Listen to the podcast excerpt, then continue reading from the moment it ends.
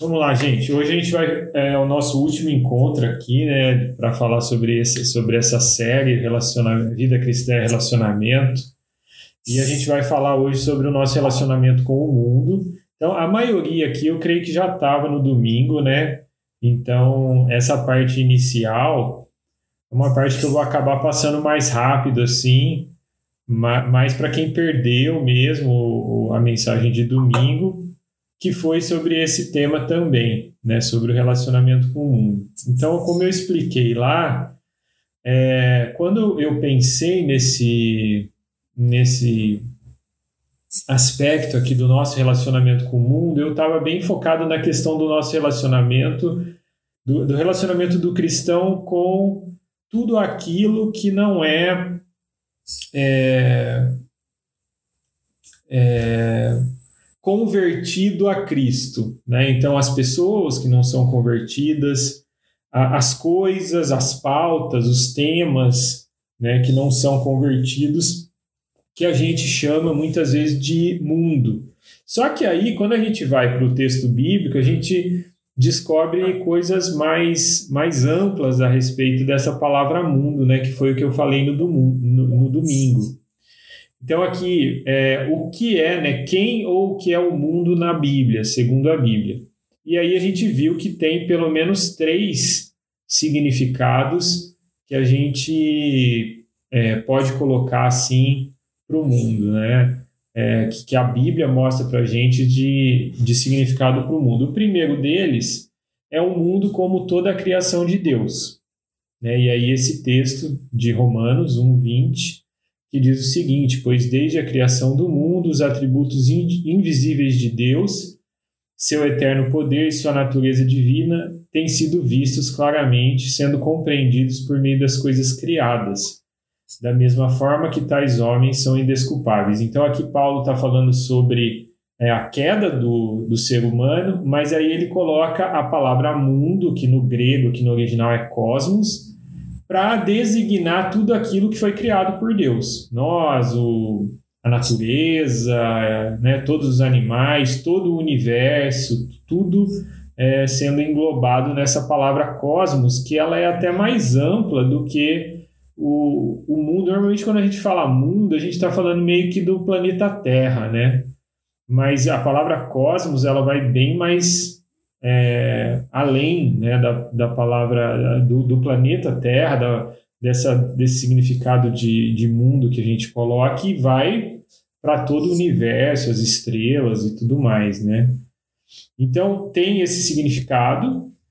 Depois tem esses outros dois significados que aqui eu fiz o slide desse jeito aqui, porque a gente vai ver que durante toda, esse, todo, toda essa conversa nossa, existe essa divisão, por isso que eu fiz essa divisão de cores. Daqui para frente, vai, a gente vai seguir sempre é, uma dualidade aqui, né? um paralelo aqui entre esses dois significados, que é o mundo, a palavra mundo sendo empregada como um sistema de rebelião contra Deus, né? e aí, com, esse mundo, com respeito a esse mundo, tem esse texto de 1 João 2, de 15 a 17, que diz o seguinte: Não amem o mundo nem o que nele há. Se alguém ama o mundo, o amor do Pai não está nele, pois tudo o que há no mundo, e aí tem uma explicação do que há no mundo: a cobiça da carne, a cobiça dos olhos e a ostentação dos bens, não provém do Pai, mas do mundo. O mundo e a sua cobiça passam, mas aquele que faz a vontade de Deus permanece para sempre. E aí, do lado direito aqui, o significado do mundo como todas as pessoas amadas por Deus. Porque Deus tanto amou o mundo que deu seu Filho unigênito para que todo o que nele crer não pereça, mas tenha vida eterna. Pois Deus enviou o seu Filho ao mundo, não para condenar o mundo, mas para que este fosse salvo por meio dele. Quem nele crê não é condenado, mas quem não crê já está condenado por não crer no nome do Filho unigênito de Deus. João 3, 16 a 18.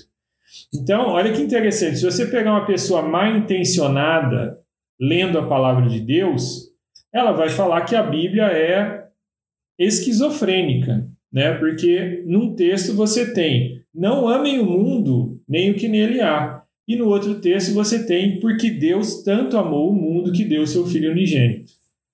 Então a gente vê aqui claramente um, um emprego totalmente diferente da mesma palavra um em cada texto, né? Então, até aqui acho que está tranquilo, né, gente? Ficou tranquilo para vocês lá no domingo, quem estava no domingo ouvindo? Como que foi essa parte aí? Mas acho que sim, né?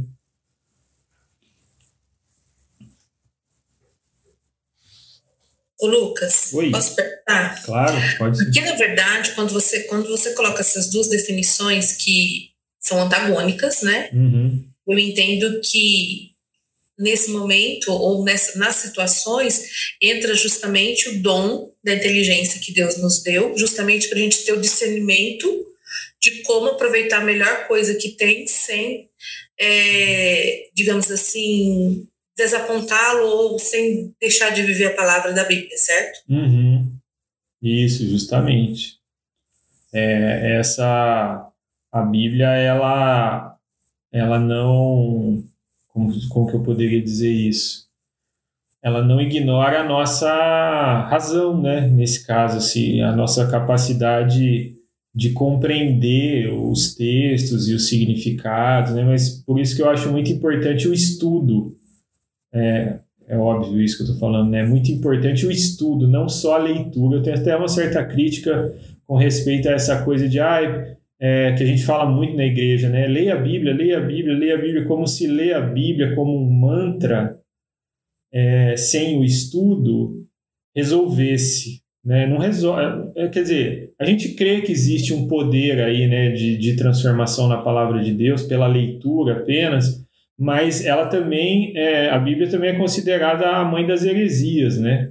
Então, é, aqui, aqui, pegando esses dois textos, podem sair heresias, se você não fizer uma interpretação, né, uma definição da palavra mundo em um texto e uma outra definição da palavra mundo em outro texto. Você pode fazer uma heresia para vários lados aqui, inclusive. Né? Então, precisa, sim, desse, desse estudo, dessa dedicação, dessa racionalidade para interpretar a palavra de Deus, né?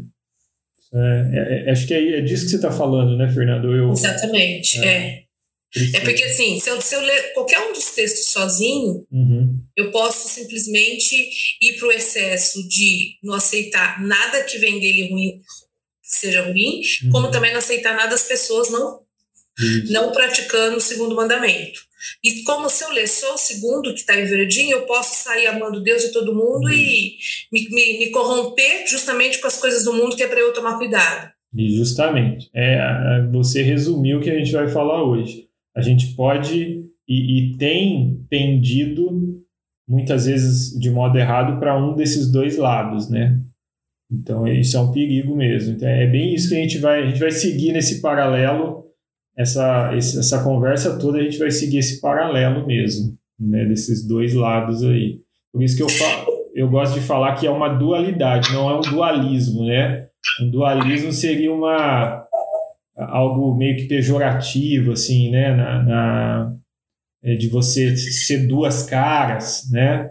Mas aqui eu, eu, eu, eu penso que desde o começo, quando eu comecei a estudar isso aqui, eu vi que existe essa dualidade de entendimento, né? Do, do que é mundo de um lado e do que é mundo do outro lado aqui.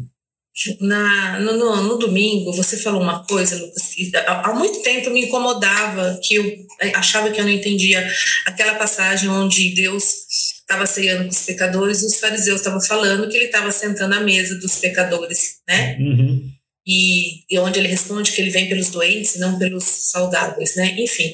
Mas o que você falou no domingo que me chamou a atenção, que é que é o seguinte: naquele momento Jesus tinha uma missão. Ele não estava simplesmente sentado à mesa. Isso. Era justamente de levar o evangelho. Então isso justifica hum. o que sempre me incomodou e eu não, não tinha caído a ficha, entendeu? Sim.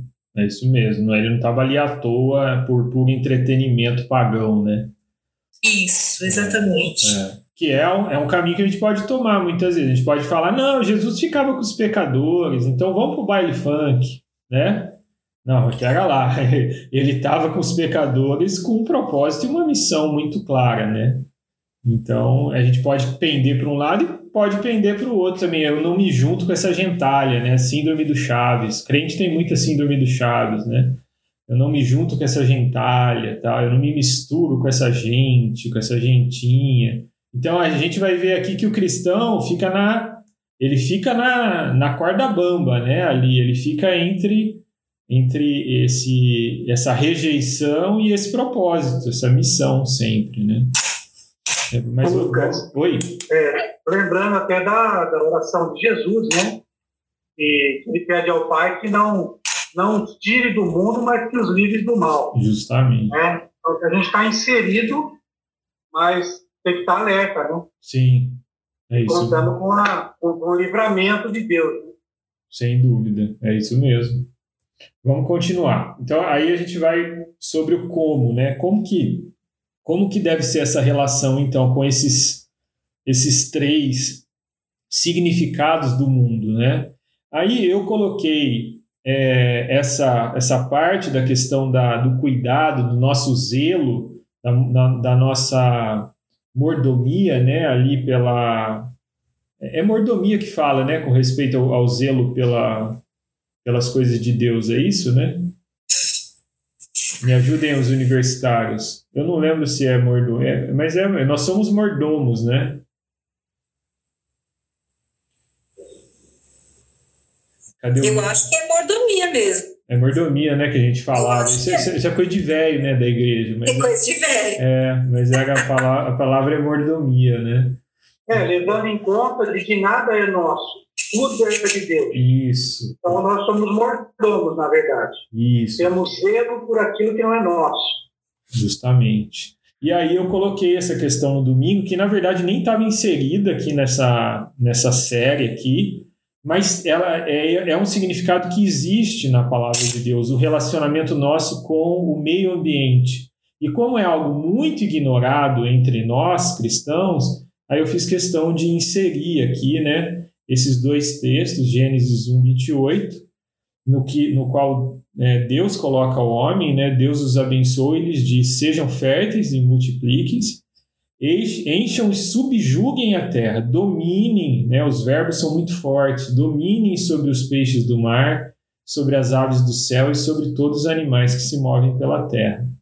E depois Gênesis 2,15, que diz: O Senhor Deus colocou o homem no jardim do Éden para cuidar dele e cultivá-lo. Então, quando a gente fala o mundo no sentido do meio ambiente, no sentido daquilo que é criação de Deus, o nosso papel é ser mordomo. O nosso papel é cuidar. Né? E aí já abre um, abre ou reabre né, uma demanda que o cristão tem e que o cristão falha demais né, em, em falar sobre isso. Né? Então, esse é um ponto importante aí que, que a gente tem que lembrar sempre. Nós não somos, é, vale lembrar que nós evangélicos, cristãos, não somos protagonistas em quase nada com respeito à preservação do meio ambiente.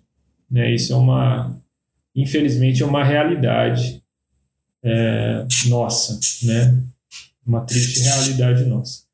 Mas aí, voltando para a nossa dualidade aqui, como que a gente se relaciona então com aquele mundo como um sistema de, de rebelião contra Deus, né?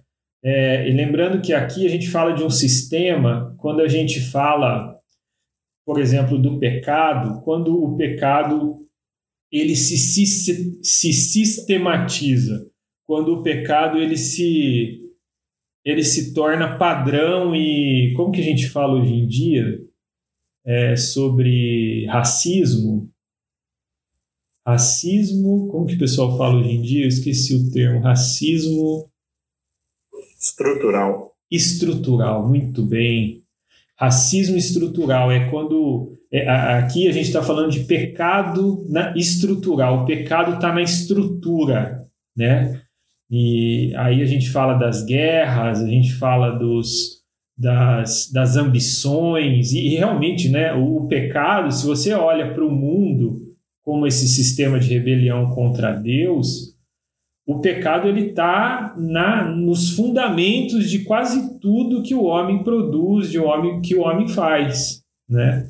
Por exemplo, quando você pega trabalho análogo à escravidão, você tem a ambição, a falta de amor na base da missão e dos valores de uma, de uma super empresa global.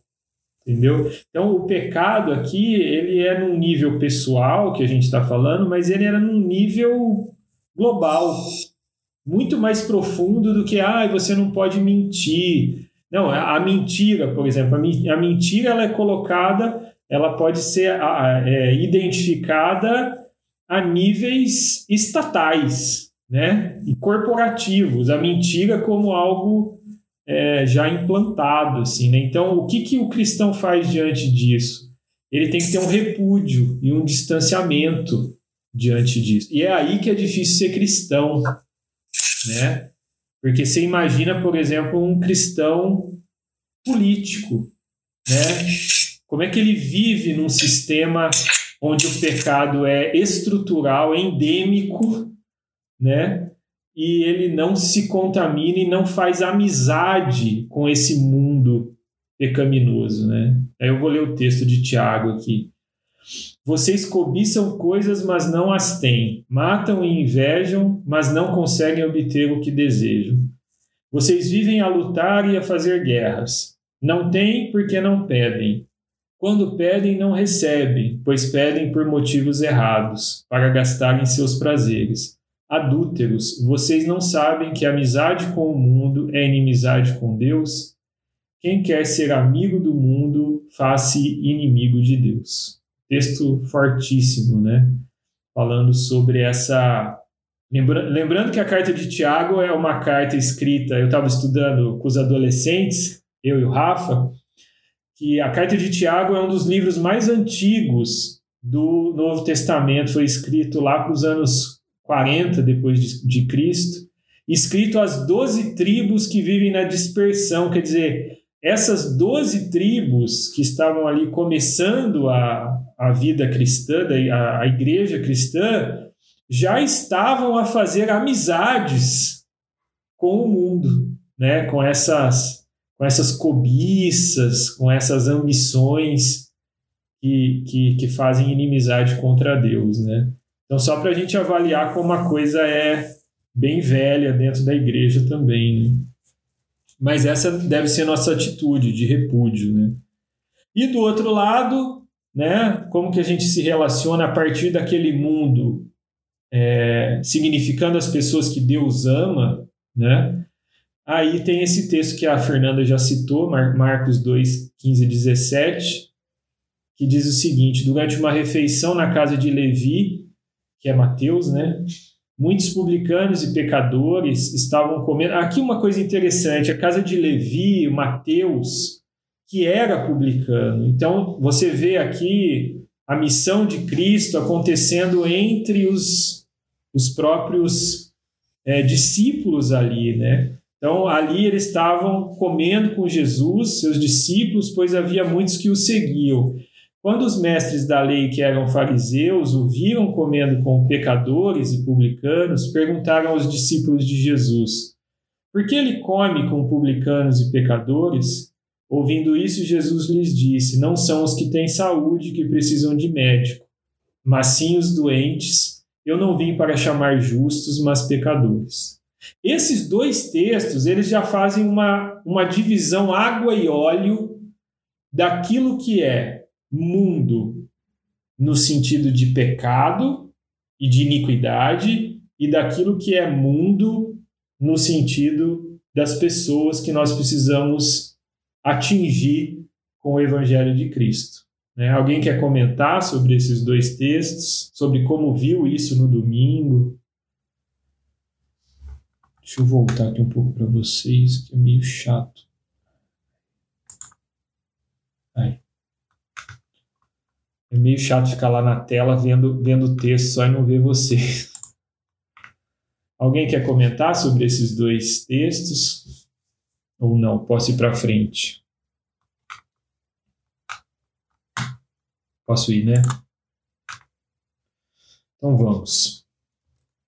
Aí tem essa brincadeira que eu fiz aqui, é, como um, produto disso que a gente leu, disso que a gente refletiu, que é o mal me quer e o bem te quero.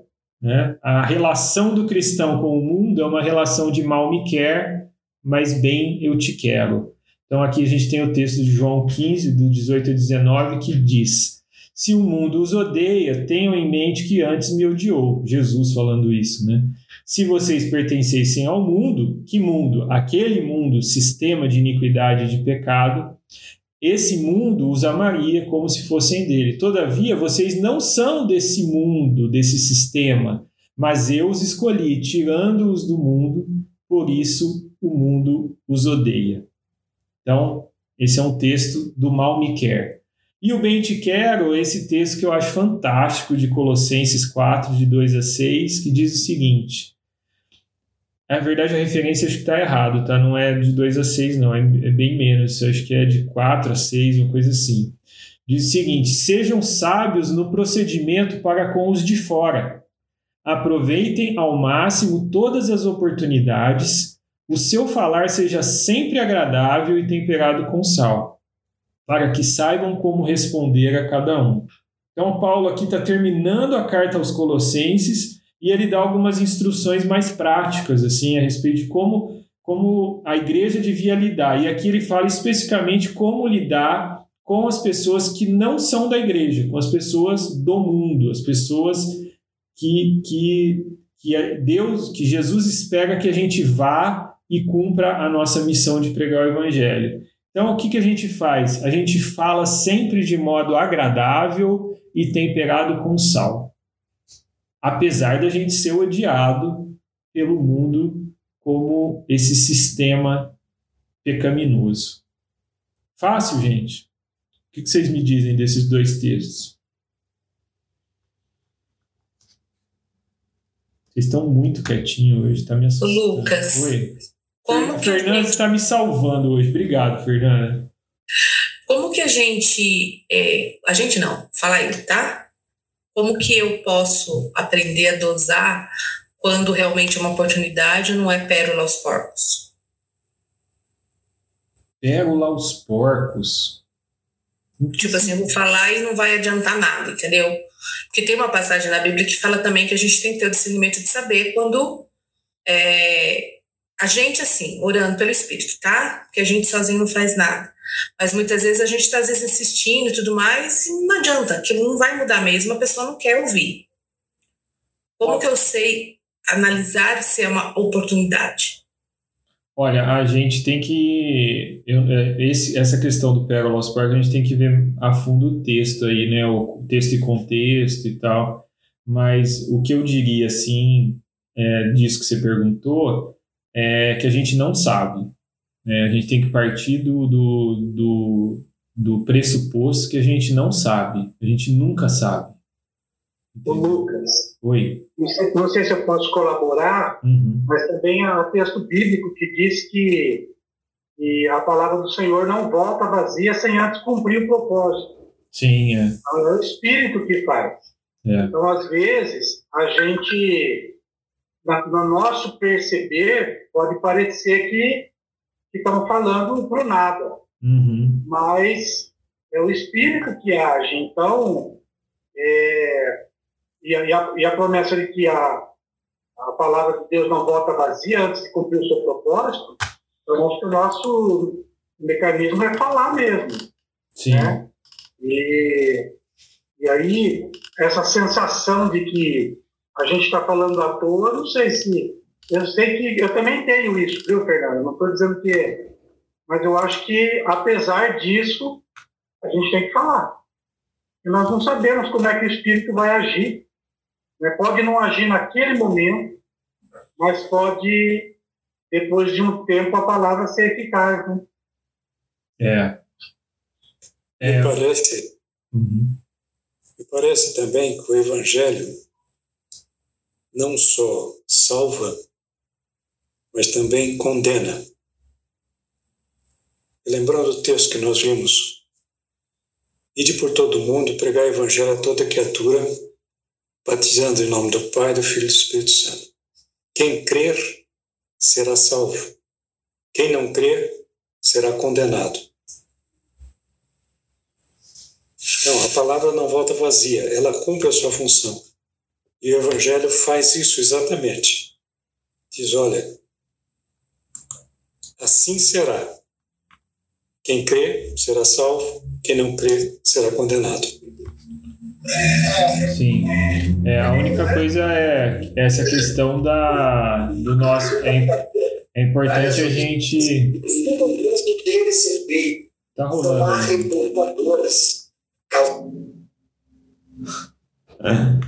É, eu, eu fico na, na prática, assim. Falar com a Carol Barcelos. Bom dia para você aí, Carol. É na prática eu fico com a com o desconhecimento, sabe, Fernando? Porque é, a, a ideia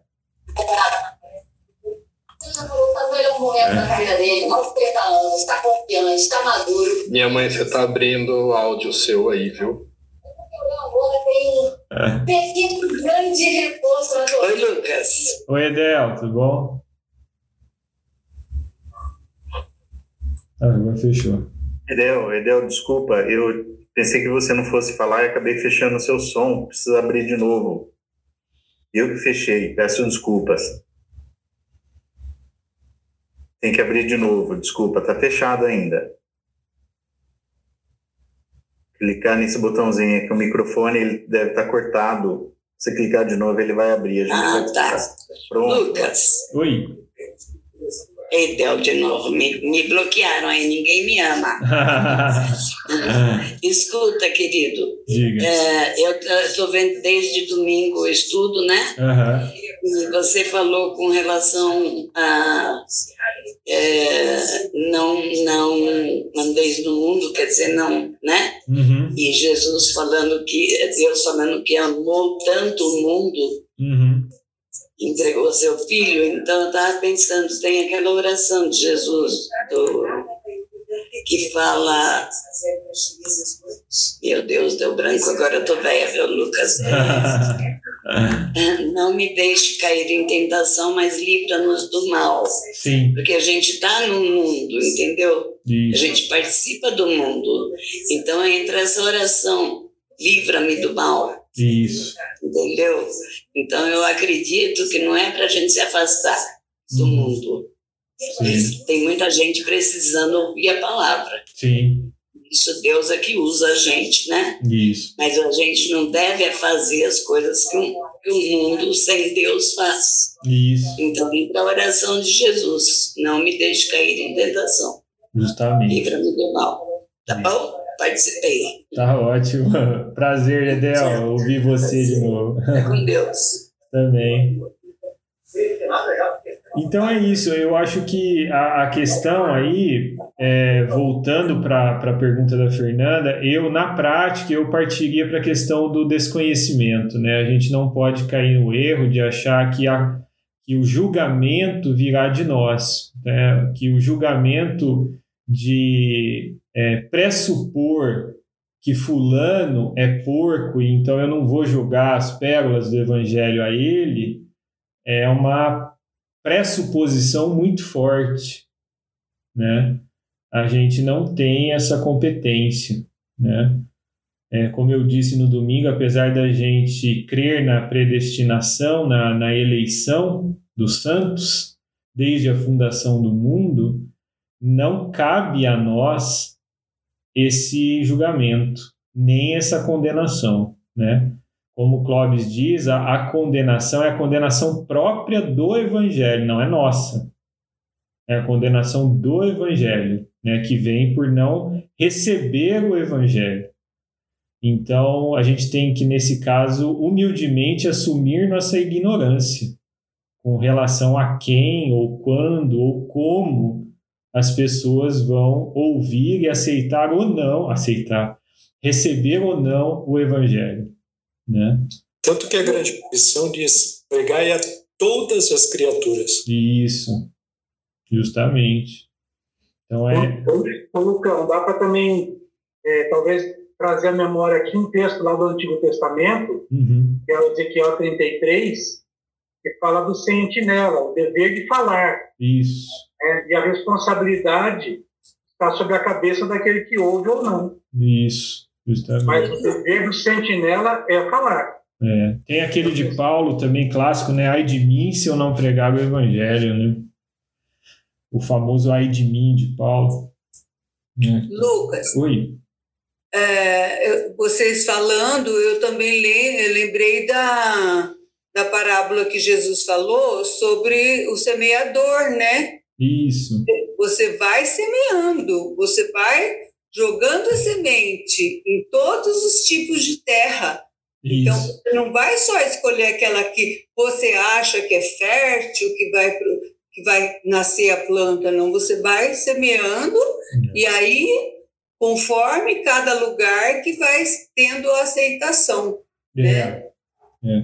E, e, é importante a gente lembrar né, da realidade nossa atual, que é uma realidade muito assim confusa, né? A realidade que a gente está hoje, o contexto que a gente está hoje é muito confuso para a evangelização, se vocês forem reparar, porque assim tem algumas pessoas, alguns grupos que rechaçam, né? Que que, que vão contra abertamente ao evangelho, tem, mas você tem uma grande massa de pessoas que você fala de Cristo para elas e elas, ao mesmo tempo que elas é, colocam o olho grego na porta e, e, e rezam para o santo e, e vão no, no, no, tomar passe na quinta-feira no centro espírito, elas falam amém para tudo que você fala do evangelho, né? Então, é, e acho que isso aumenta essa nossa é,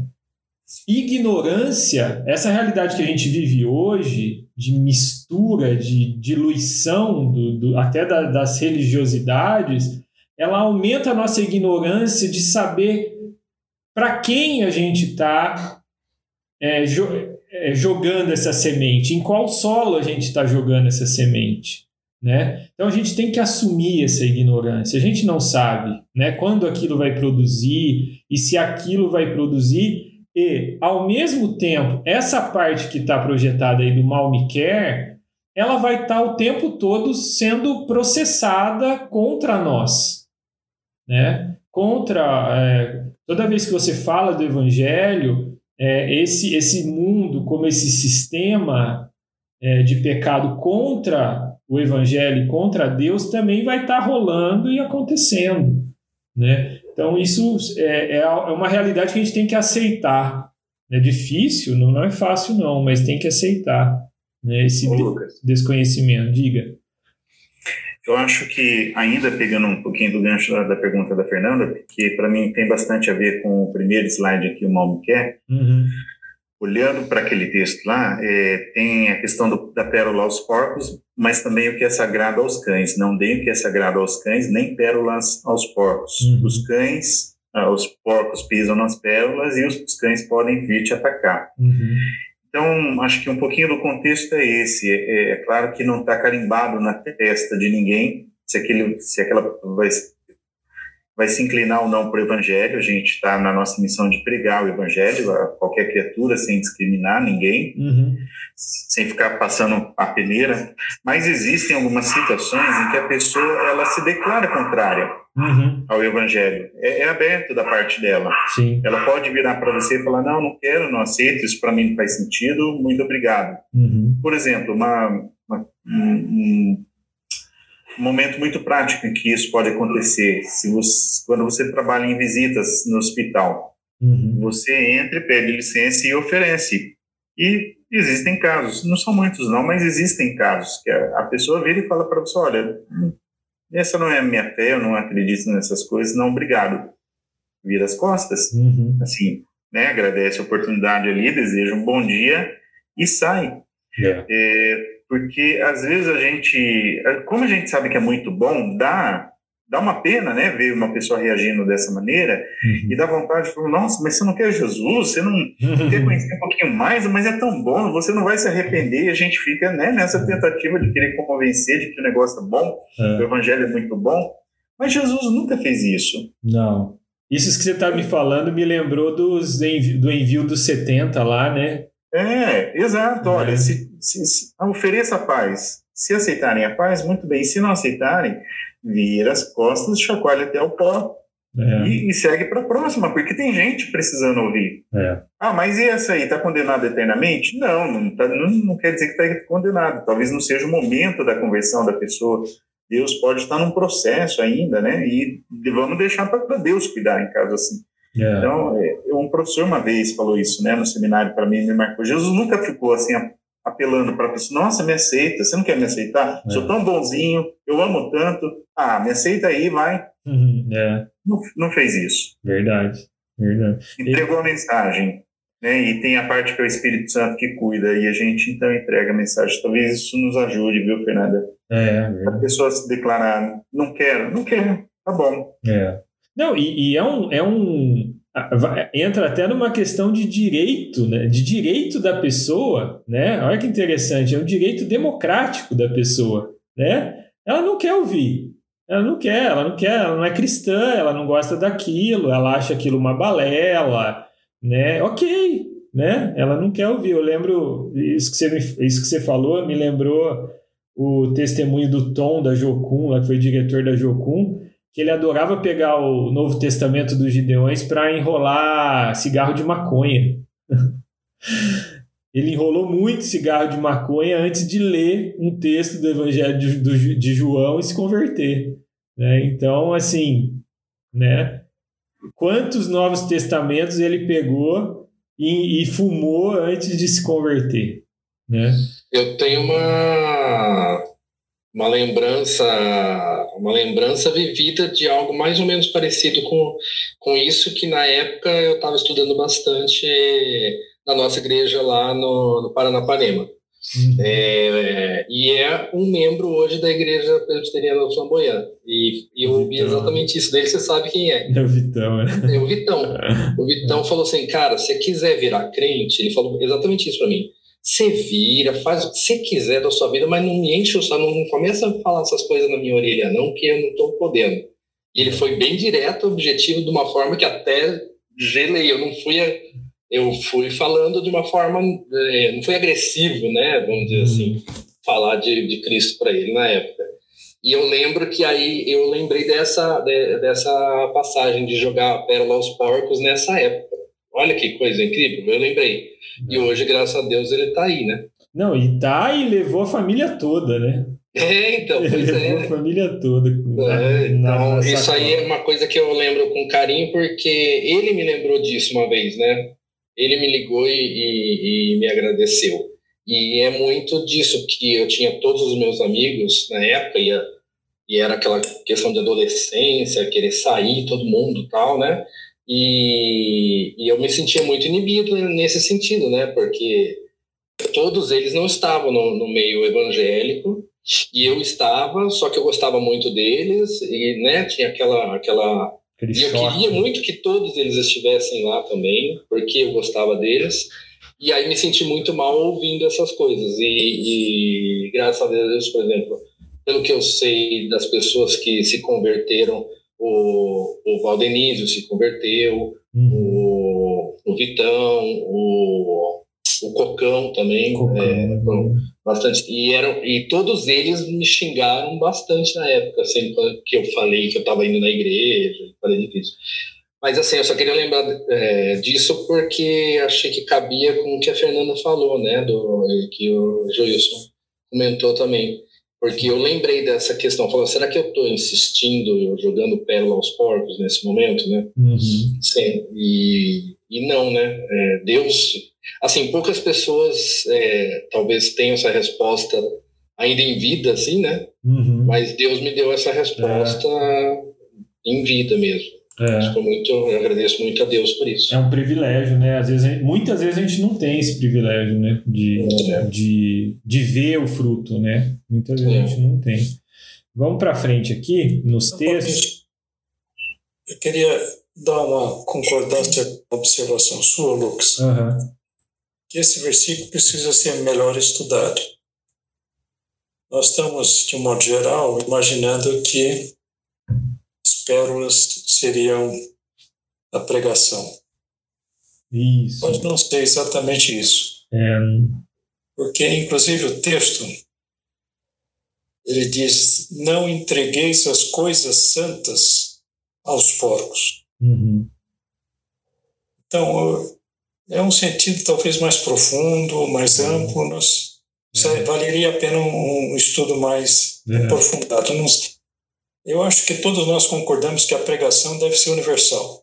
Sim, sem dúvida. O próprio Jesus deixou isso muito claro. Sem dúvida, é isso mesmo. Vamos para frente aqui. É, aqui tem uma outra divisão clara, né, nesses dois textos bem curtinhos: mundo em trevas, a luz do mundo. Então, do lado esquerdo aqui, é, sabemos que somos de Deus e que o mundo todo está sob o poder do maligno. Mais uma vez, reforçando o mundo no sentido desse sistema de pecado. Né?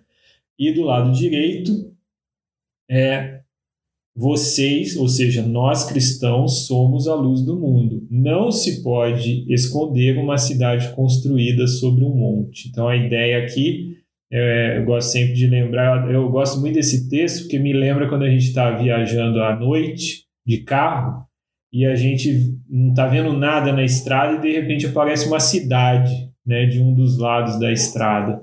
Né? E essa, essa metáfora que Jesus está usando aqui para falar sobre nós. Nós somos, nós cristãos, a igreja de Cristo deve ser essa cidade que no meio da escuridão ela brilha, ela mostra, olha, ali tem uma cidade, né? Ali você pode encontrar lugar para ficar, ali você pode encontrar recursos para ficar. Então esse é, esse é o papel do cristão nessa escuridão do mundo que está sob o poder do maligno que tá que o texto aqui de 1 João 5:19 está mostrando. Então essa essa esse antagonismo aqui, né, da, da igreja contra as trevas no mundo. Isso é, isso é muito importante a gente firmar. E aí, gente, eu quero partir para um, um desdobramento prático bem assim sensível que, que, me, que me sensibilizou bastante, que aconteceu nos últimos meses aqui numa escola de Campinas, na escola estadual Aníbal, né, professor Aníbal, de Aníbal de Freitas, né, se não me engano, que é o caso do menino que foi hostilizado por sugerir um trabalho com o tema LGBT num grupo de WhatsApp da escola.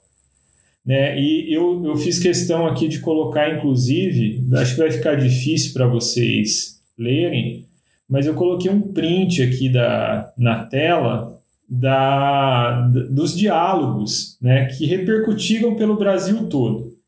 E aqui, é, eu, a gente não pode afirmar, eu não posso afirmar, eu não fiz um, uma pesquisa profunda para afirmar se essas pessoas que que repudiaram a ideia do menino aqui sobre o tema LGBT eram pessoas cristãs. Eu não posso dizer se elas eram ou não eram, se elas são né, ou não são, estão vivas. Não posso dizer se elas são, se é, se é que elas são cristãs, se elas são cristãs evangélicas, protestantes ou católicas, ou, ou se são simplesmente pessoas conservadoras do ponto de vista moral.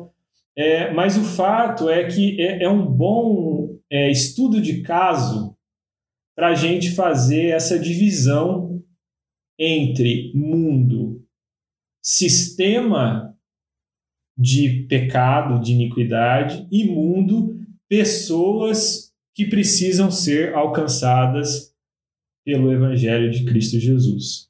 Né? Então aqui tem o primeiro diálogo que tem aqui, não sei se vocês estão conseguindo ver, mas é, o é, é a fala do menino. Oi, gente, então, que tal a gente fazer um trabalho sobre o mês do LGBT? Aí, logo em seguida, boa noite, sou mãe do aluno, de aluno e essa mensagem acima é um absurdo. E aí vem um áudio. E aí vem um, uma, um texto que parece ser da diretora da escola, que diz o seguinte: Quem é você, por favor? Retire o seu comentário, por favor. Muito obrigado, diretora. É, os pais serão avisados, tira essa pessoa do grupo, cada coisa que temos que ver. É, a, às vezes é algum aluno, concordo, foi totalmente inapropriado, mas é questão de orientar. Ou seja, é, o menino provavelmente é, é, não dá para saber por que o menino sugeriu isso, mas ele sugeriu esse trabalho como tema da escola. E aí eu, eu gostaria de jogar para vocês, né? Jogar a, a granada na, na mão de vocês.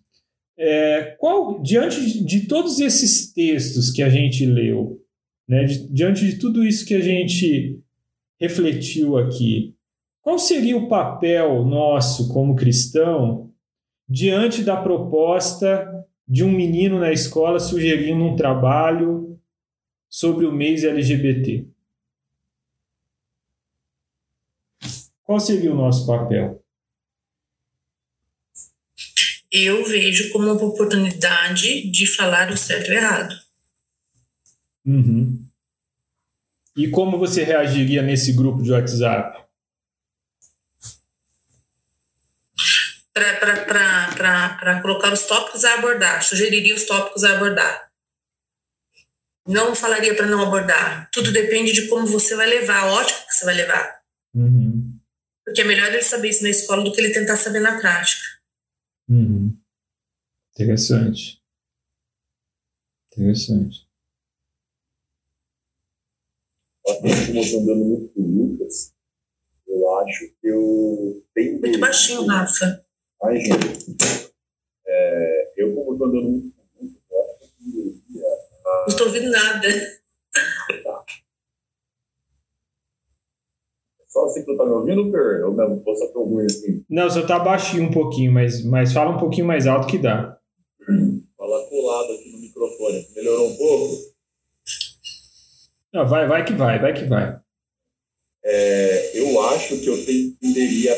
No grupo eu não falaria nada, eu ignoraria.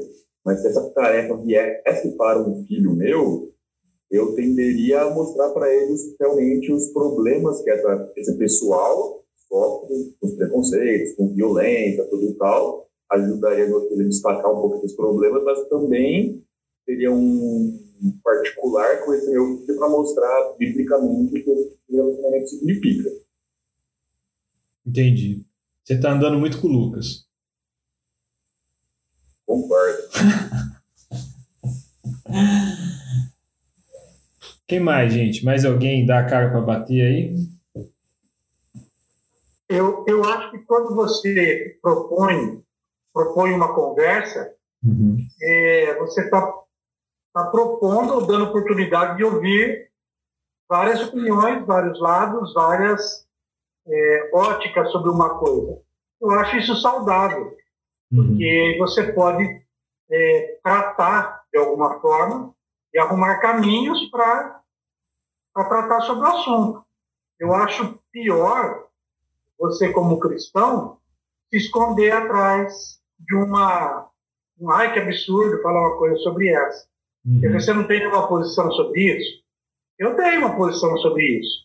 Uhum. E a minha posição de cristão é essa, mais essa, mais uhum. essa. Então, acho que é uma oportunidade de falar sobre a coisa. Então, eu sou, eu sou a favor. Seria a favor do grupo. Entendi. Bacana. Interessante. Eu também concordo com a Fernanda e com o Helder, porque eu acho assim, é, a escola ela tem que ser aberta para discutir todos os assuntos, porque se esse menino falou isso, é porque ele tem uma curiosidade ou ele já sabe alguma coisa. Então, ele teria que ser discutido isso, é, esclarecido várias coisas, né? Uhum. Então, é, teria que ser por isso, mas não ser rechaçado como o menino foi. Uhum. Não, é, não era para ser assim. Tanto é que surgiu esse problema, é, criou vulto por causa disso, né? Pelo modo como foi tratado uhum. o pedido do menino. Sim. E aí faz a gente voltar nesse texto aqui, né? Esse texto de Colossenses. O seu falar, o falar do cristão, seja sempre agradável e temperado com sal, para que saibam como responder a cada um. Né?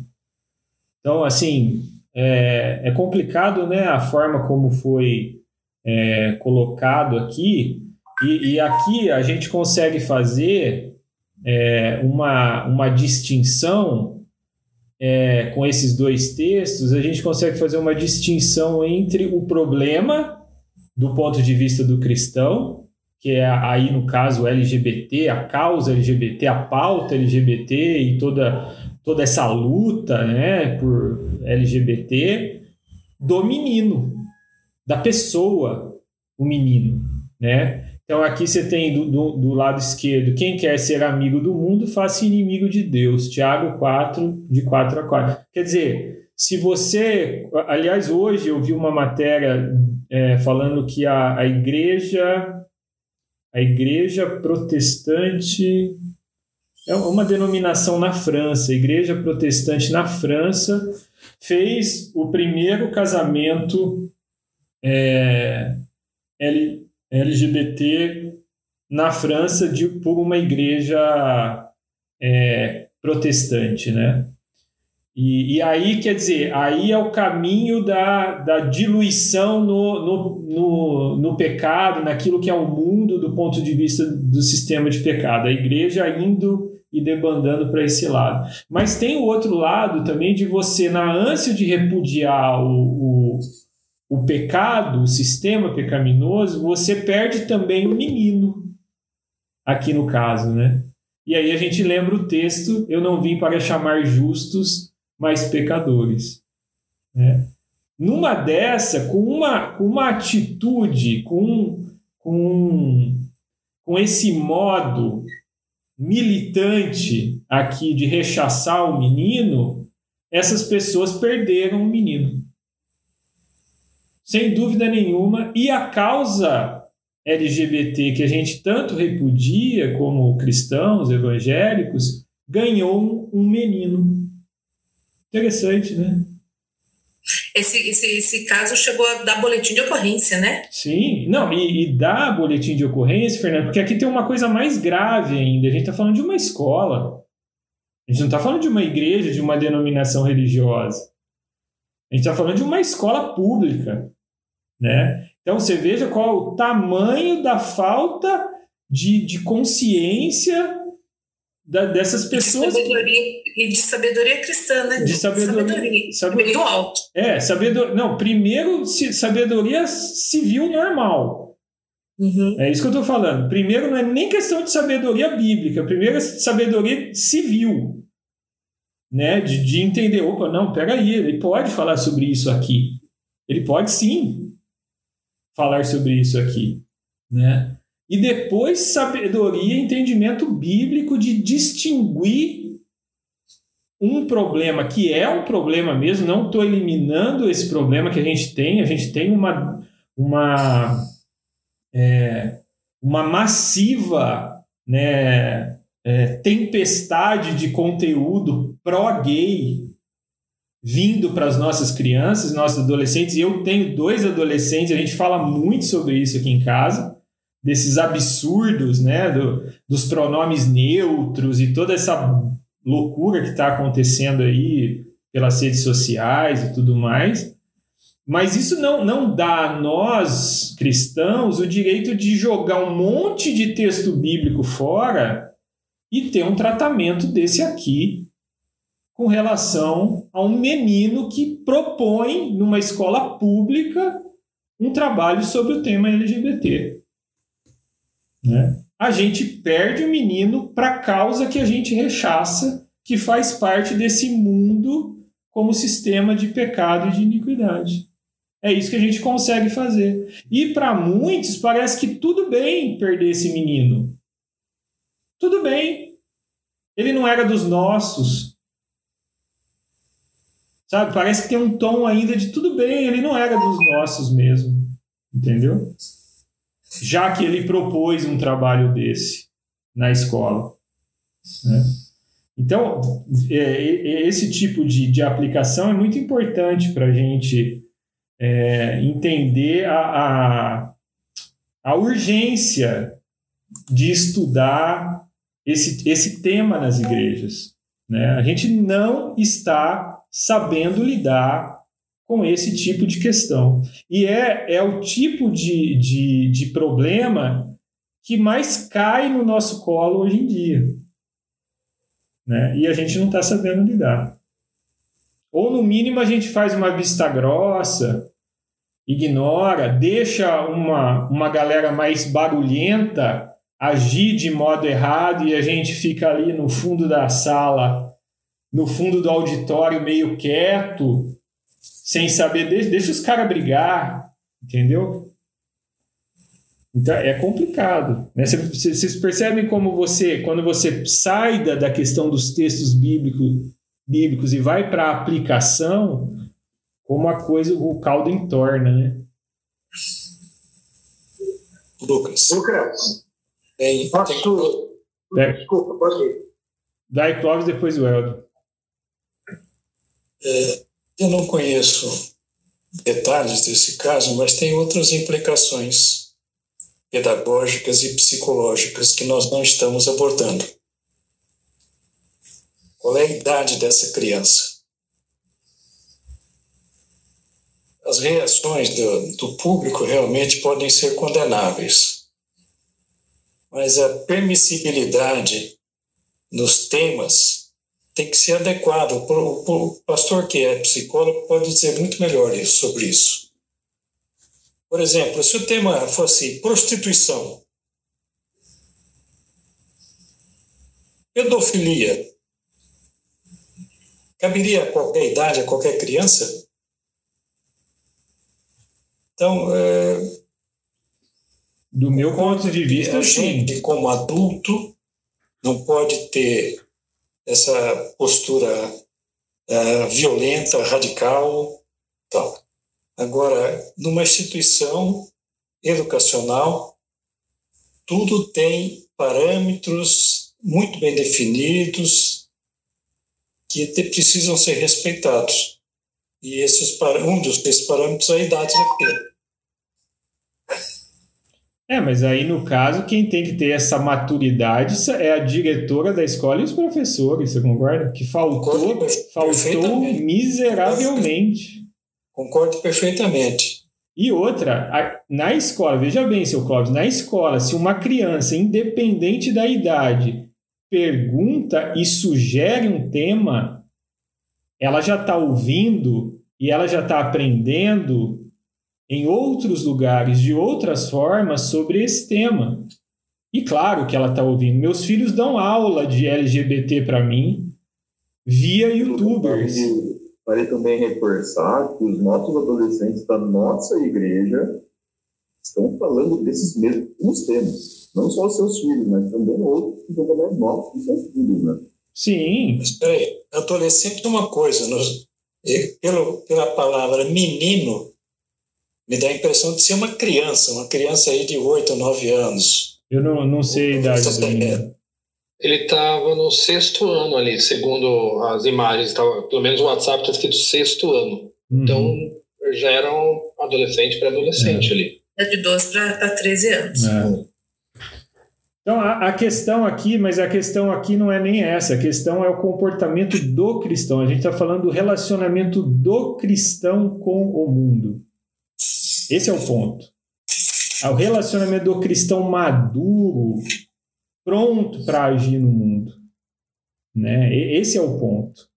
Esse é, é, é a, a, a, forma de agir, a forma de lidar. E, e olha só, é, é eu acho muito estranho que nós não sejamos, é, que a gente rechace temas, que a gente vá contra temas que a gente pouco sabe. Isso é uma das coisas que mais me, me espanta nesse comportamento evangélico atual de você rechaçar. Por exemplo, a gente fala tanto de ideologia de gênero, a criadora do termo ideologia de gênero já abandonou e já rechaçou o termo ideologia de gênero. Ela já está muito à frente disso, a criadora do tema. E a gente fala disso como se isso, como se nós fôssemos profundos conhecedores disso. E, e na prática, isso está acontecendo com os nossos filhos, nossos adolescentes, dentro de casa.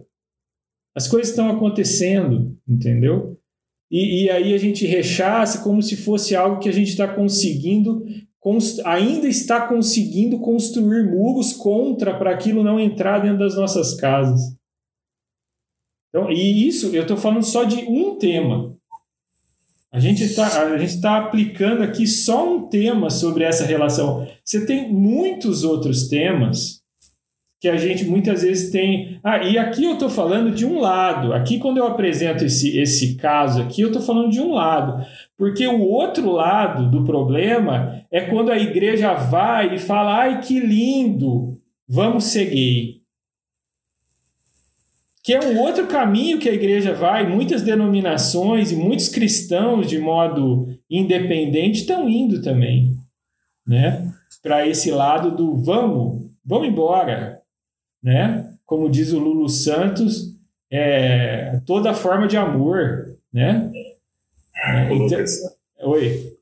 Aí denota a falta de conhecimento de dois lados, né? Do cristão que não conhece a Bíblia e do cristão que também não conhece as coisas do mundo direito. Às vezes tem mais conhecimento da Bíblia, mas pouco conhecimento do mundo, ou vice-versa. É, vale sempre o conselho, se eu não me engano, foi Calbart que disse isso. E no seminário você vai escutar várias vezes essa referência. O cristão deve ter a Bíblia numa mão e o jornal na outra. Uhum. Então, o Calbart já falou isso faz muito tempo. Hoje em dia a gente não usa mais jornal. É. Mas é a nossa obrigação fazer a leitura da nossa sociedade, nossa obrigação como cristãos, é, profundos conhecedores da nossa sociedade, da nossa cultura, para poder dizer como é que o evangelho se encaixa ou se aplica ou confronta a sociedade. Sim. Os pontos de contato e os pontos de divergência claros também que o evangelho tem, porque nós somos não da cultura nem da subcultura, mas nós somos geralmente da contracultura. Sim. A maré está indo para um lado e o cristão tem que enfrentar essa maré aí, que é uma força contrária da maré. Mas com, com a graça, com o amor, com o respeito, com os nossos valores que Cristo deixou. Cristo foi acusado de ser beberrão, comilão, porque ele foi confundido por ter essa palavra doce de amor mas, por outro lado, ele também tinha a palavra dura, muito dura, exortativa, para aqueles que se achavam os donos da verdade, os mais próximos de Deus, uhum. os religiosos da época. É. é um equilíbrio, né? Sábio como a serpente, é, como que é? Vixe, agora até eu... Simples como as pombas, né? Simples sabe? como a pomba, isso. E, e... Astuta como a serpente. Astuto, não uhum. sabe, astuto como a serpente. Obrigado.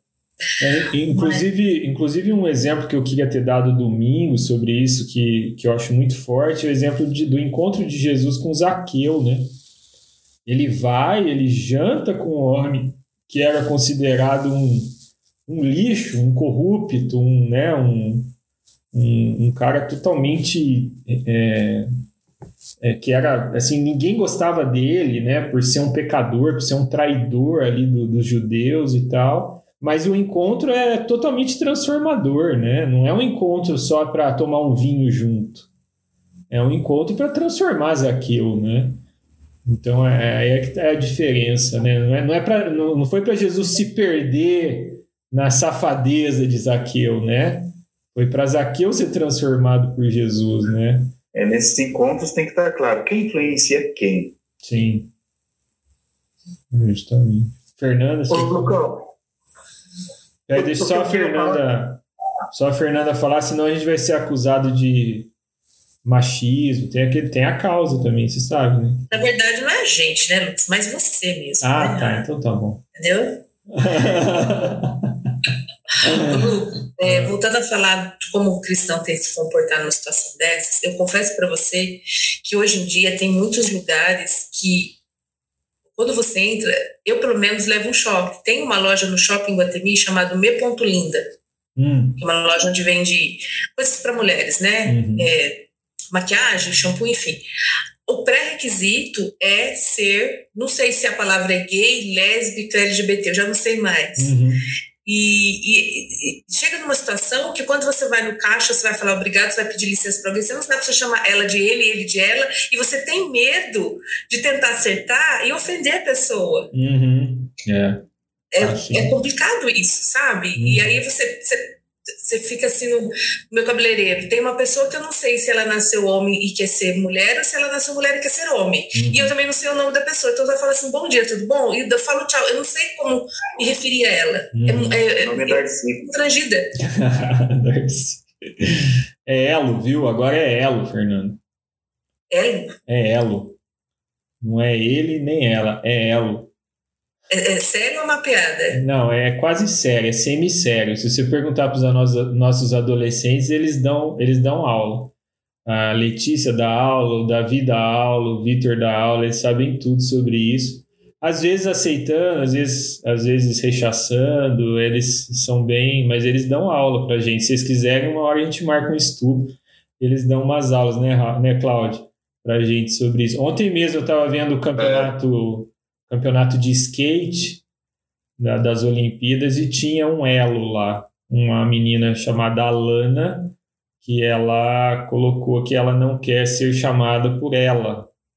Então, também não é ele, ela é ela. É, é terrível, gente. Ó, eu, como um dinossauro dos anos 70, é, eu acho tudo, assim, do ponto de vista pessoal, né? Eu acho tudo uma loucura é, doida. Por exemplo, tem um outro caso que aconteceu nas Olimpíadas que está acontecendo, né, de um, de um cara que se tornou mulher e está competindo levantamento de peso é, na categoria feminina. E aí, o que, que o, a, a, o conselho lá das Olimpíadas teve que fazer? Teve que ir lá nas questões biológicas da coisa para controlar e, exigir que o cara controle hormonalmente o corpo dele, a testosterona não subir tal, tal, para ele poder se enquadrar como mulher. Do ponto de vista cristão, do ponto de vista bíblico, é tudo um absurdo, é um absurdo muito claro do ponto de vista da palavra de Deus. Muito claro, né? É, chega a ser simplista o absurdo. Só que é o que o Wilson acabou de falar, da, de, dessa referência que ele fez do Calbart. Tudo isso está rolando, tá, tá efervescendo e, e rola processo, e a gente não sabe como agir, e a gente tem que aprender, e a gente precisa dessas aulas dos nossos adolescentes para ensinar para a gente como é que é e como é que a gente respeita ou não, como é que a gente faz, como é que a gente vai ou não vai, né? Então, mas é, é, é um mundo que está posto, né? É um mundo que está posto diante de nós. Né? O mundo, o mundo no sentido sistema de pecados e sistema caído e tudo mais. Né? Quem ia falar? Bia? Eu. Bia. O Lucas, é, você está comentando aí, aconteceu um episódio semana passada comigo e com o Murilo, uhum. que eu também sou meio dinossauro, não dou muito Ibope para essas coisas. Uhum. Eu fui. Nós fomos no shopping, aniversário da namorada dele. Nós fomos comprar um presente. Uhum. Daí ele escolheu o dele, eu falei, eu vou escolher o meu. Aí eu comprei uma blusa muito bonita, branca, com arco-íris. eu tô na fila. Daí ele falou para mim: onde você vai com essa blusa, mãe? Ué, pra sua namorada. Eu achei tão bonita, olha que linda. Não, mãe, devolve porque eles vão achar que ela é lésbica. Olha, pela cor do arco-íris. Eu nem sabia disso. Ele falou, mãe, esse, esse, esse tom de roupa não deve comprar. Aí ele foi me explicar tudo. Eu falei, nossa, Murilo, não acredito. E eu bem na fila, cara. Ô Bia, arco-íris pra gente é a aliança de Deus lá, né? Não é. Mas assim, até quem tava na fila riu porque ficou bravo, porque não sabia que o arco-íris era isso. Aí eu não comprei, fui devolver, né? Mas é isso que você tá falando. Se ele não me fala, eu ia chegar com a blusa lá e. Né? Se fosse Sim. uma outra pessoa e não estivesse é. sozinha. É eu ia passar por vergonha, porque, uhum. né? E a menina ainda virar para você e falar: Ó, oh, obrigado, Bia, sogrinha, mas eu sou hétero mesmo, eu gosto do seu filho. Apesar de você estar tá querendo me induzir a homossexualidade, bissexualidade, eu sou hétero, eu vou casar com seu filho. Não, o pior de tudo, pior de tudo, Beto, é chegar e falar assim: você quer que eu termine com seu filho, é por isso? Você quer que eu goste de outra mulher? É isso. É, não. Coisa de choro. Foi muito engraçado, porque eu falei, nossa, mas eu não sabia disso, Murilo. Não, pode devolver, pode devolver, que isso aí não é roupa de mulher. e olha, não, e você sabe que aqui com os meninos, já que a gente foi para essa coisa mais prática, eu com os meninos eu tenho um, um trabalho aqui de fazer eles pegarem um pouco mais leve com isso, com esse universo todo. Eles são meio eles são meio extremados para para rechaçar. Eles são meio eles estão meio para falar o português bem claro, eles estão meio de saco cheio de tudo isso. Né? De tanto que eles veem, de tanto que eles consomem essas coisas, de que eles veem as, a, os memes, as, as, os cancelamentos por conta disso. O Murilo deve viver isso também. É, é muito cancelamento, você não pode falar um, uma coisa. É, você falou uma coisinha diferente, seja. Né?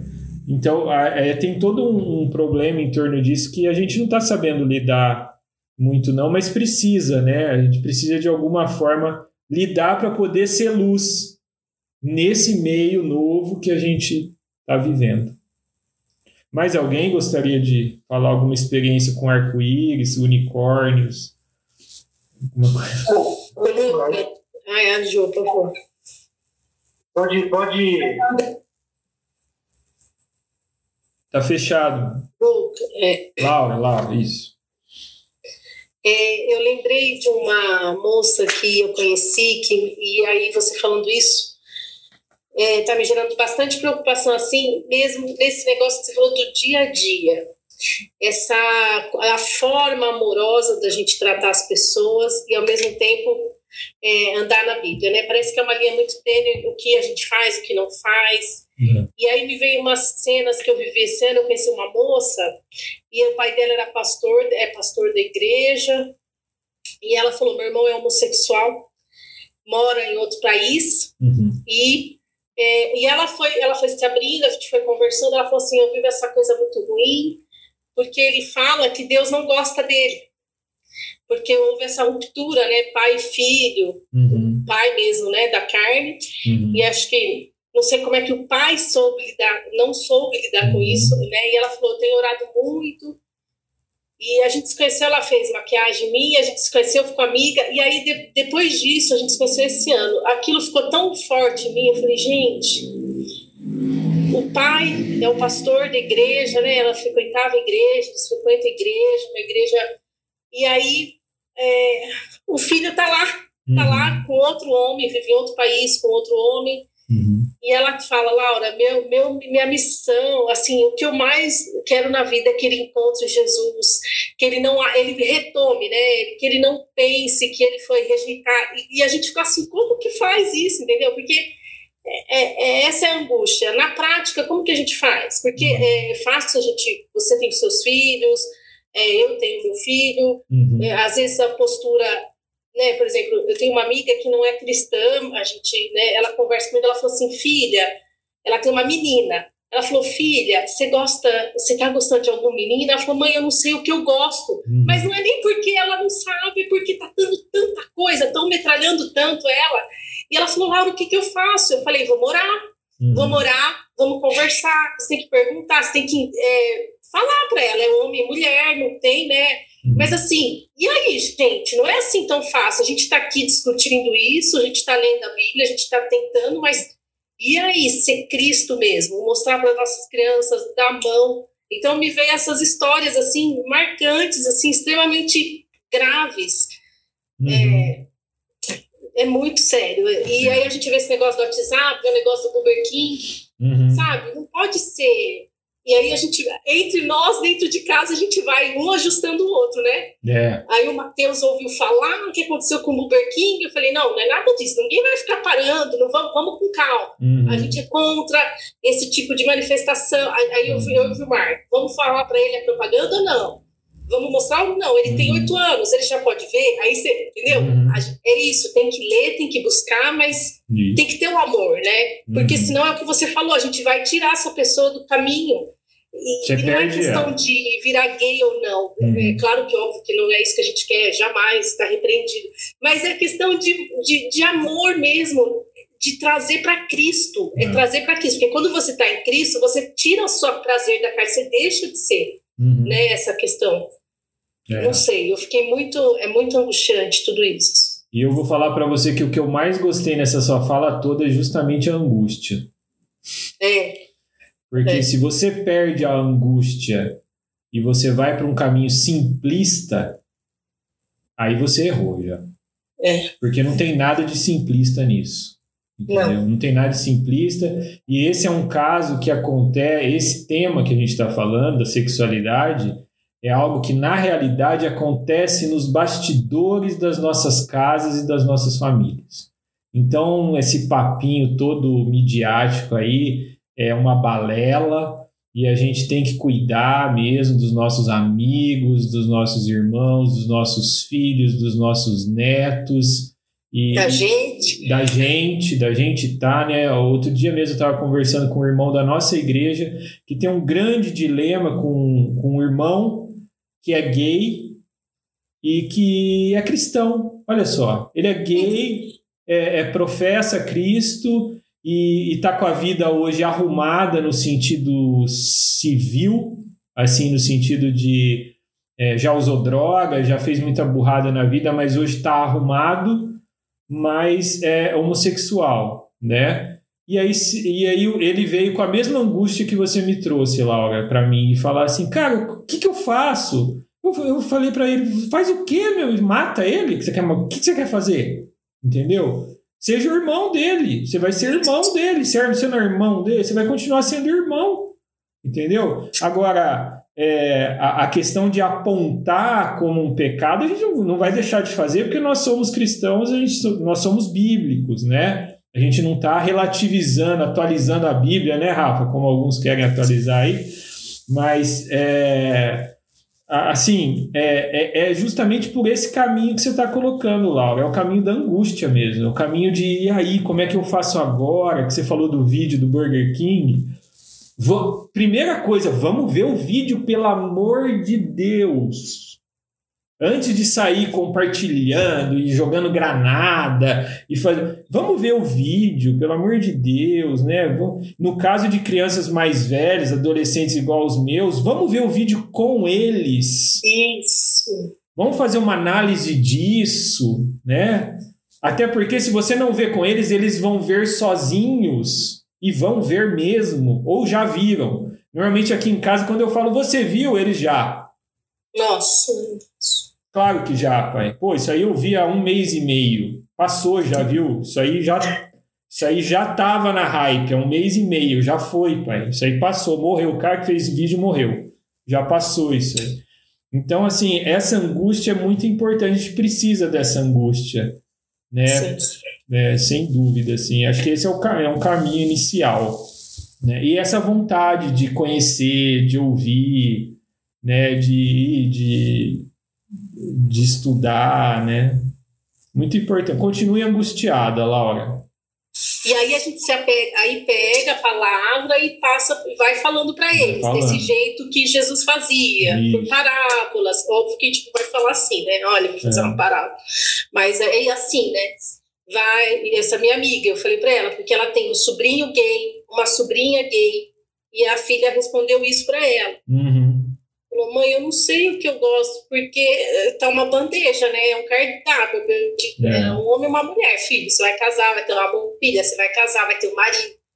Agora, é, é, é, duro a gente julgar, porque tá na cara deles. É o que você falou, é a vida deles agora. A criança hoje nasce, é, é um bebê que já usa um WhatsApp, já usa um é. celular. É.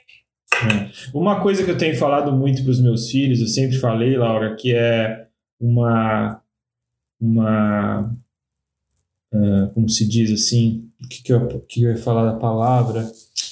É, uma artimanha, para ser bem pentecostal aqui, uma artimanha satânica dessa, desse, desse, desses novos tempos é você confundir, fazer um trabalho de confusão, de amizade com sexualidade. Então, isso é uma coisa que eu sempre conversei muito com os meus filhos. Você, vocês podem e devem ter amigos mesmo, brothers, brothers, de rolar no chão, sabe? E as meninas, elas podem ter amigas, amiga de pegar na mão, de abraçar, de falar eu te amo, eu te acho linda, tal, tal. E isso não tem nada a ver com sexualidade ainda. Porque hoje em dia se sexualiza tudo. Essa, essa corrente, esse, essa forma nova de, de trabalhar com sexualidade, você não consegue ter amigo, porque você faz os seus adolescentes, suas crianças confundirem essa, esse apreço que a gente tem por um amigo com a sexualidade homossexual ou bissexual. Isso é uma coisa satânica assim, falando entre nós, tá? É claro que eu seria totalmente condenado por uma pessoa da, da, da militância LGBT e eu vou ser condenado porque eu vou colocar isso aqui no meu podcast, isso aqui que eu estou falando, e vou publicar no. Mas aí é o ponto que você dá a sua cara como cristão para bater. Porque é o seu ponto. Meu, meu ponto é esse, que eu falo sempre para os meninos. Vocês têm amigo, o Vitor, ele tem um amigo virtual aqui que já veio aqui em casa, que eles já se encontraram, porque esse menino é de Jacareí, é de outra cidade. Cara, isso é brodagem, isso é amizade, isso é uma coisa preciosa, sabe? Isso não tem nada a ver com sexualidade homossexual, sabe? E você pode ter, sabe? Você pode ter. Então, é, se eu, eu só estou falando isso, isso como um caminho, sabe? Para você lidar. Então você chega para o seu filho e fala: Meu, tem amigos, tem amigas também. Sim. Só que a sexualidade é uma outra coisa que você vai desenvolver, que vai, vai acontecer naturalmente. Aí entra o trabalho da oração também e, e tudo mais, né? Mas nós temos, o que eu estou querendo defender aqui, Laura, é que nós temos ferramentas, nós temos bagagem para gente ir contra a, essa, a esse sistema de coisas e de doutrinas e de, e de conteúdos que estão aparecendo por aí. E um, um dos pontos que a gente pode pegar muito forte é justamente a angústia que essas pessoas sentem seguindo esse caminho. É. É impressionante a, a quantidade de pessoas que estão indo para esses caminhos e que são infelizes. Elas são infelizes. Jesus olharia no fundo dos olhos delas e falaria: Você não está feliz. Você não está, você não está no caminho. Entendeu? Então, assim, a gente tem ferramentas, mas uma coisa é certa: o caminho não é rechaçando, mandando para o inferno, perdendo o menino, mandando tirar da escola, mandando apagar mensagem. Sabe? O caminho não é a truculência, porque a truculência não é o caminho do cristão. Se você foi para o caminho da truculência, você já errou. Você já perdeu o trilho do, da fé cristã. Isso é certo. Isso é certo. O caminho não é a truculência. É muito mais difícil o caminho. Né? Mais alguém, gente, quer desabafar? A gente já está encerrando, tá? Ô, Lucas. Oi. Eu só queria acrescentar, assim, que eu, que eu vi o que a Laura estava falando tudo, uhum. é, que a gente tem que conhecer o inimigo, né? Não é o uhum. inimigo. A gente tem que conhecer tudo que está acontecendo. E eu vou dar um exemplo meu, quando eu morava no São Fernando, e o Lucas a, e a Andréia, minha filha, eram solteiros, eram jovens, e eles se reuniam tudo ali na frente de casa, dentro de casa, né? minha casa estava sempre com jovens, tudo, e eu fui criticada pela minha vizinha, né? Aí eu falei assim, eu acho muito melhor eles estarem aqui que eu sei o que está acontecendo, eu sei que eles estão conversando tudo, do que deixar ir por aí, sair por aí, não sei quem é o amigo nem nada. Então eu conhecia todos, a gente participava junto. Então você tem que conhecer os amigos, tem que conhecer os assuntos. Jesus conhecia, quando ele discutia com os fariseus, ele sabia falar o que os fariseus estavam fazendo. Então, conhecer o que está acontecendo, estar por dentro de tudo para você saber orientar. É. é claro que vinham os mal elementos nesses grupos aí na adolescência. Claudião tá aí como exemplo, né? Tinha uns mal elementos. Mas depois se converte, o evangelho é transformador. não corta cabelo, não fica uma coisa muito decente, mas Jesus nas pinturas estava Eu sempre falei isso para minha tia. ai, ai, mas é por aí. Hoje, mãe, isso acontece no digital. Acho que isso é, um, isso é mais angustiante para nós pais, né? Você tem que ir nesse nível. Por exemplo, ó, uma coisa que eu tive que entrar e ainda hoje entro assim é, meio a contragosto e o Claudião vive isso também. O universo dos animes você tem que ir. É um negócio. Para nós, para nós dinossauros, é um negócio terrível, mas você tem que ir, você tem que saber o que. O, outro dia entrou um. Olha, olha só, vou, vou, contar uma coisa bem de família aqui. Outro dia a gente estava num lugar e chegou um menino com, com uma roupa, parecia um monge, um negócio esquisito. Aí o Vitor ligou para mim e falou: é Naruto. Eu falei, nossa, mas nunca vi essa roupa lá, vi isso você vendo no Naruto, nunca vi. É, isso aí é um demônio no Naruto. Eu falei, caramba, o moleque tá vestido de demônio. É, tá vestido de demônio e tal. Então, eu não iria. Né? Aliás, o meu primo, viu, mãe? O Léo tá com vontade de comprar essa roupa. E eu, o Vitor falando. Eu falei, olha, não é uma boa. Essa roupa né, exclusivamente essa roupa não é uma boa para você sair num shopping center, por exemplo, para dar um rolê. Porque quem conhece Naruto sabe que são os caras do mal, mas são o núcleo do mal ali. Os caras são o núcleo do mal. Então, assim, estou falando isso para mostrar como hoje os nossos grupinhos de rua se transformaram nos animes, nos, nos grupos de WhatsApp, né? Os meninos usam outras tecnologias para fugir das, das redes sociais onde os velhos estão, eles usam o tal do Discord, e eles estão lá, eles estão vivendo esses, esses ambientes que nós, pais, precisamos saber. Aí sim nós precisamos saber. Precisa dar uma olhada. O que, que é isso aí, filho? Né? O que, que, que tá colando? Né? Então, deixa eu ver quem, então, enquanto o Lucas para, eu vou até falar, porque isso é muito a minha, meu dia a dia, minha vida aqui também, né? Uhum. É, é, e, e, a, e a gente, e eu sempre fui o tecnológico e eu não dou conta, não, não dou conta, não consigo. Então, e se Mas você falar isso, isso me preocupa. É, não, eu tô falando sério, não é. consigo, não, não consigo. Eu tento e eu não consigo. É. E assim, e já existem formas de, de, é, deles assistirem o que eles quiserem e terem contato do jeito que eles quiserem, é, que burla até quem, quem sabe das coisas, assim. Então, eu acho que cada vez, hoje em dia, está um pouco mais. Tudo bem que a gente sempre acha que a nossa grama, né, a grama do vizinho, veja aquela história, mas eu tenho a sensação que é uma dificuldade um pouco maior dos pais porque não existe mais aquele local físico mesmo que você, pelo sim, pelo bem, por exemplo, é, que nem a Jo falava, a gente estava lá, é, a gente não existe mais nenhuma forma de conter dessa forma assim.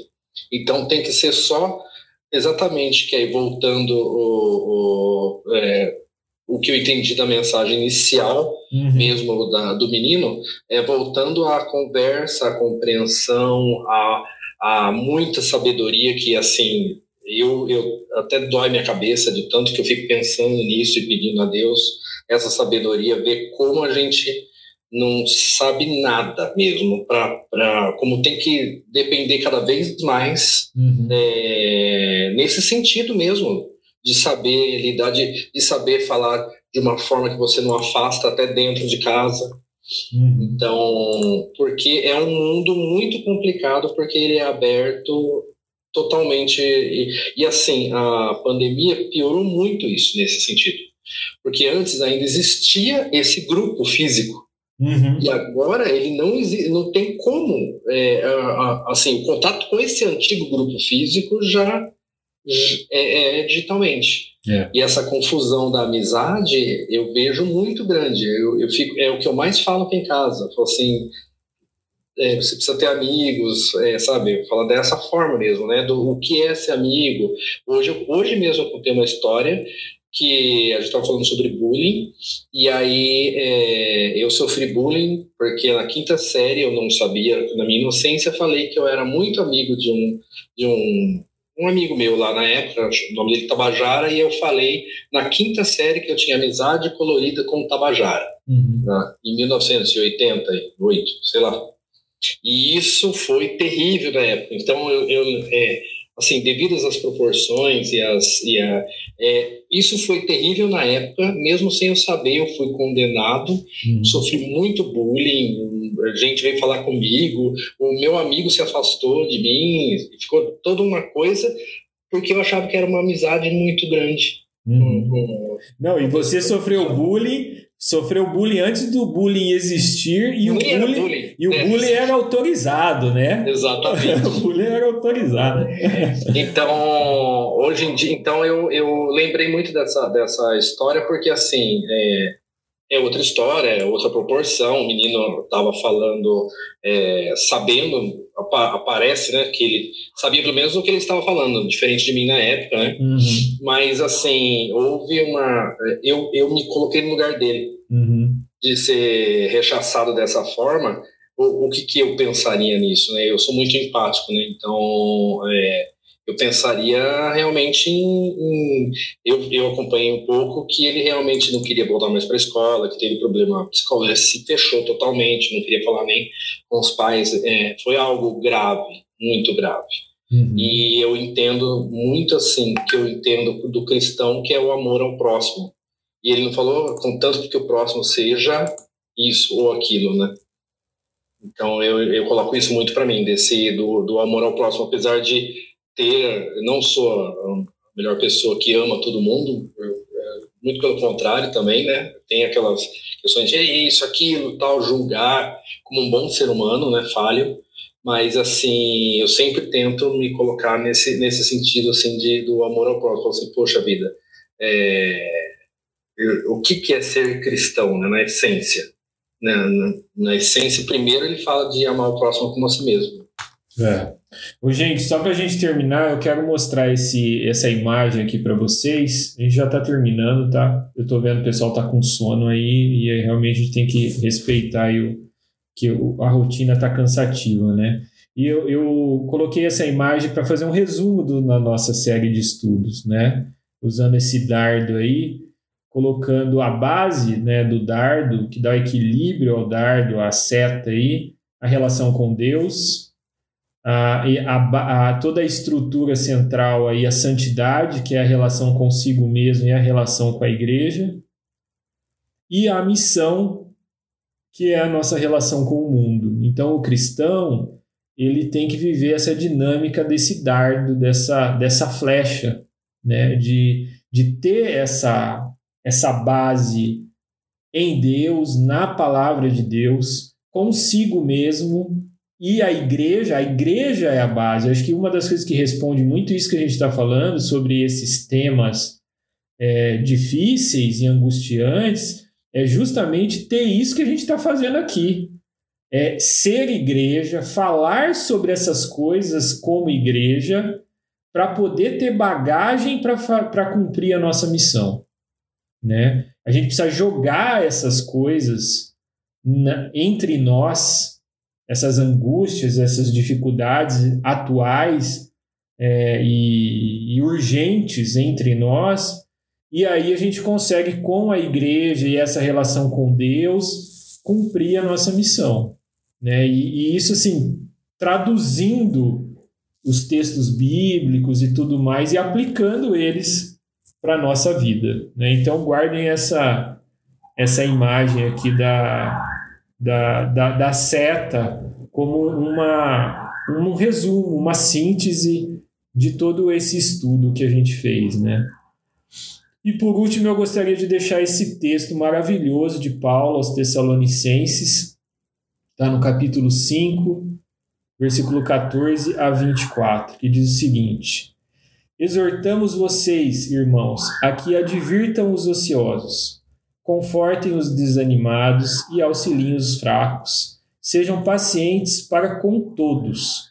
Tenham cuidado para que ninguém retribua mal com o mal. Mas sejam sempre bondosos uns para com os outros e para com todos. Orem continuamente, alegrem-se sempre Deem graças em todas as circunstâncias, pois esta é a vontade de Deus para vocês em Cristo Jesus. Não apaguem o espírito. Não tratem com desprezo as profecias, mas ponham à prova todas as coisas e fiquem com o que é bom. Afastem-se de toda forma de mal. Que o próprio Deus da paz os santifique inteiramente que todo o espírito, a alma e o corpo de vocês sejam preservados irrepreensíveis na vinda de nosso Senhor Jesus Cristo. Aquele que os chama é fiel e fará isso. Maravilhoso, né? Posso ler 500 vezes que eu vou achar maravilhoso ainda.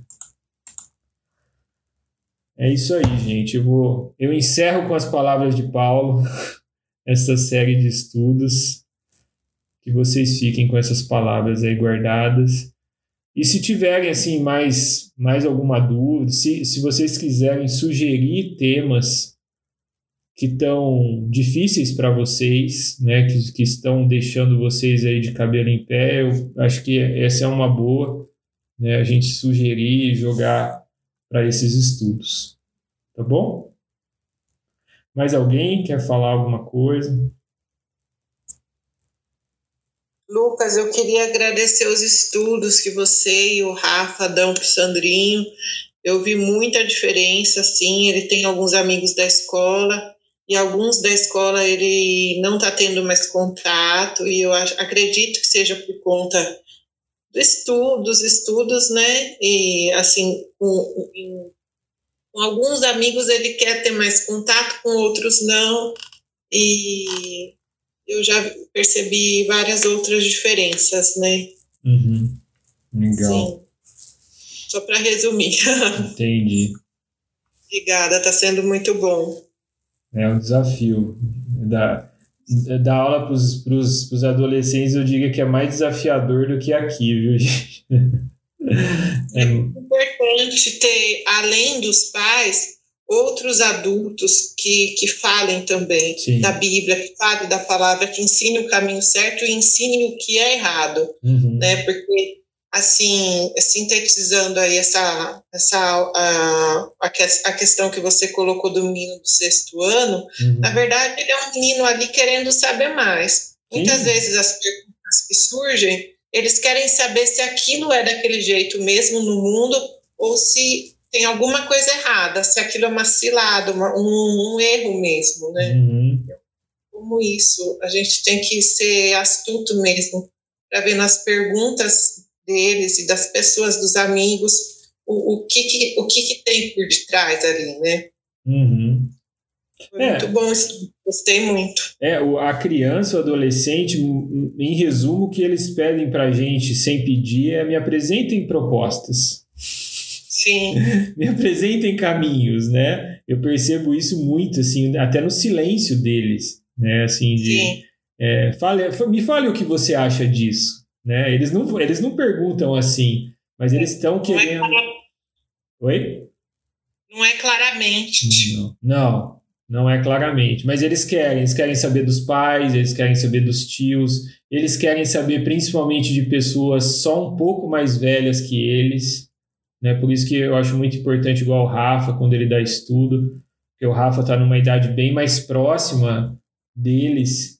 Tenho só o dobro da idade, mas tudo bem. É, mas não é, não é o triplo, né? Muito, Rafa. É, eu já não sou dinossauro, né? Mas foi.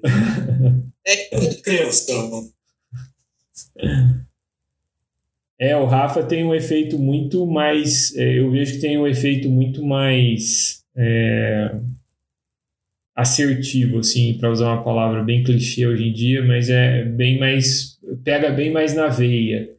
Né? Porque tem essa coisa de olhar né, e falar: opa, dá para ser desse jeito. É meio torto esse cara, mas, mas dá para ser mais ou menos por ali, dá para eu ir, né?